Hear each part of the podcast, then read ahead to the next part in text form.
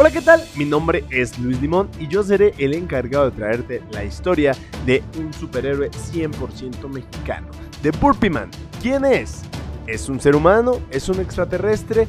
Lo averiguaremos capítulo a capítulo. Muchísimas gracias a todos por sumarse al proyecto, escucharnos, darnos like, compartirnos. Y ahora sí, sin más, vámonos a escuchar el capítulo del día.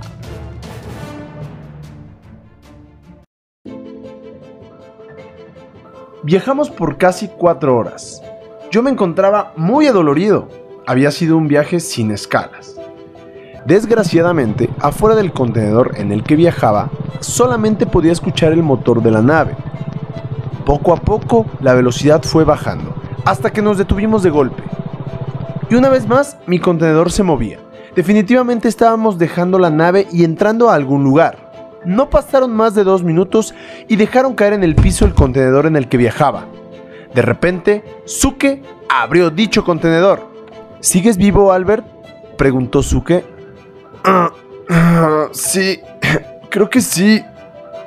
¿En dónde estamos? pregunté. En mi antiguo laboratorio. Antes, nuestro territorio era muy extenso, pero poco a poco hemos ido perdiendo territorio, contra los rojos, obviamente, me dijo.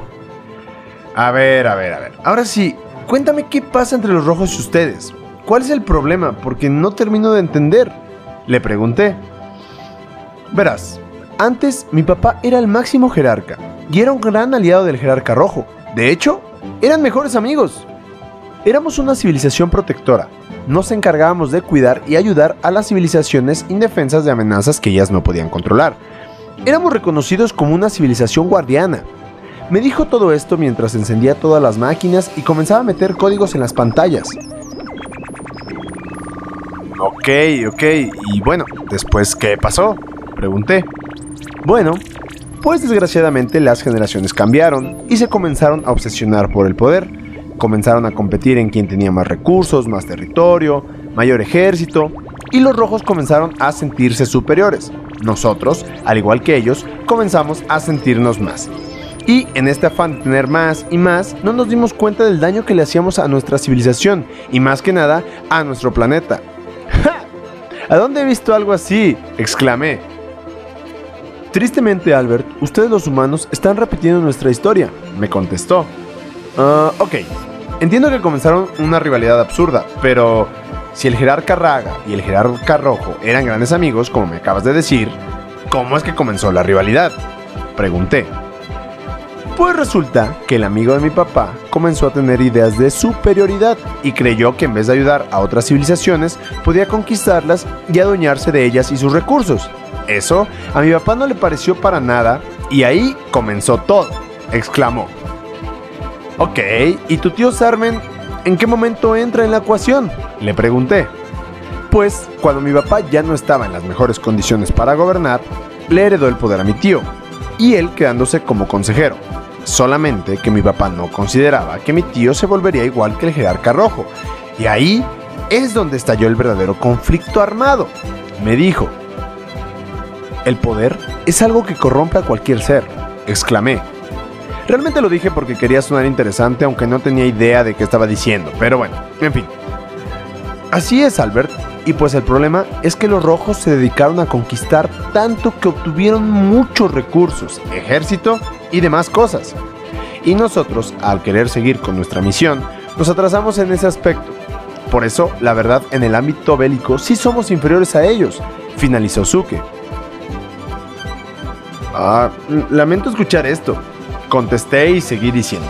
Pero bueno, cuéntame, ahora sí dime, ¿qué va a pasar? ¿Qué es lo que vamos a hacer? Pues mira, este procedimiento lo hemos intentado muchas veces, en un afán de conseguir más población para nuestro ejército. Pero, desgraciadamente, no he logrado encontrar una forma para hacer exitoso esto. Muchos intentos, y la verdad, todos fallidos, dijo con un cara de preocupación. Ok, Suke, no te preocupes. Supongo que es mi última alternativa, ¿verdad? Le pregunté. Sí, así es, pero primero tenemos que preparar el laboratorio, esperar que todo funcione y llevar a cabo la transformación, me contestó, antes de ponerse a preparar todo. Mientras él ponía el laboratorio en función, me dispuse a dar una vuelta por el lugar. Salí de este laboratorio y todo era desértico. No había vegetación, simplemente una arena rojiza acompañada de un increíble cielo naranja. A lo lejos únicamente se veían montañas. El aire era pesado. Al seguir caminando, algo llamó mucho mi atención. Un grupo de troncos secos a lo lejos formaban una especie de mini bosque. Esto confirmaba un poco lo que me había dicho Suke. Antes de este ambiente desértico, hubo plenitud, hubo vida, hubo suficiente para todos.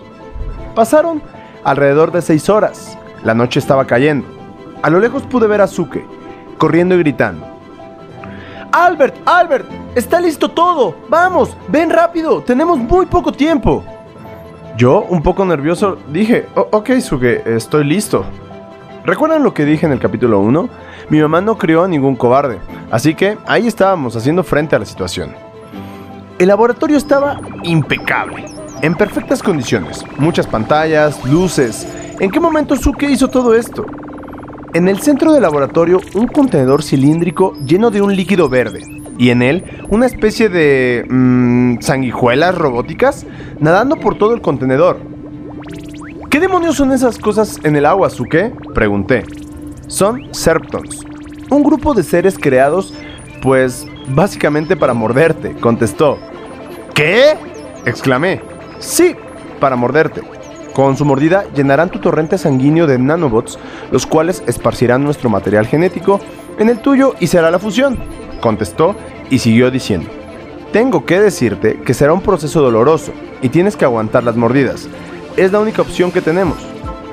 En ese momento entró el guardia que nos acompañaba. Señor Suke, tenemos problemas. Me llegó información que su tío se enteró de todo y viene directamente por el humano y por usted, nos dijo. ¡Demonios! Vamos, Albert, no tenemos mucho tiempo. Quítate la ropa y entra ya, gritó. Ah, pero... Pero... Intenté frenarlo y dar más opciones. Pero nada, apúrate ya, me dijo con mucha insistencia. Me quité todo y lo único con lo que me quedé fue con ese anillo que tanto anhelaba entregar. Subí la escalera del contenedor, respiré profundamente y me dejé caer al agua. ¡Ah!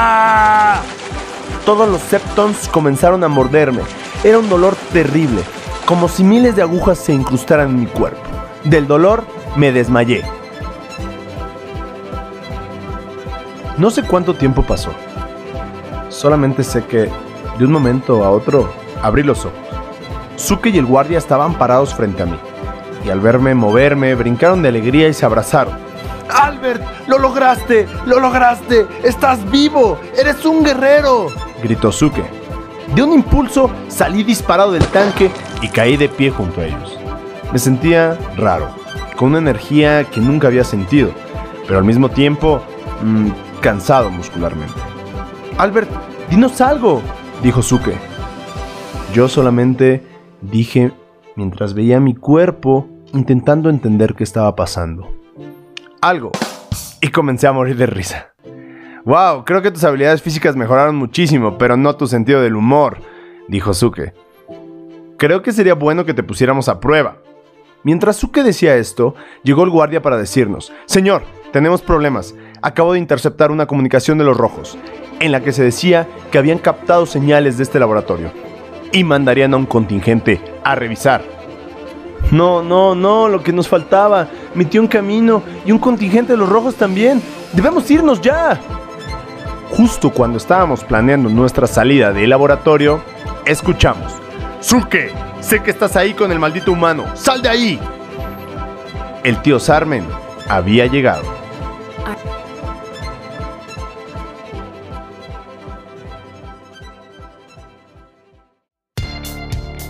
Muchísimas gracias por haber escuchado un capítulo más de Burpee Man El Inicio.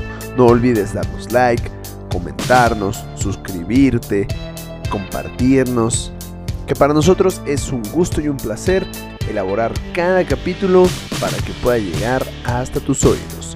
Una vez más, muchísimas gracias y nos vemos. Hasta la próxima.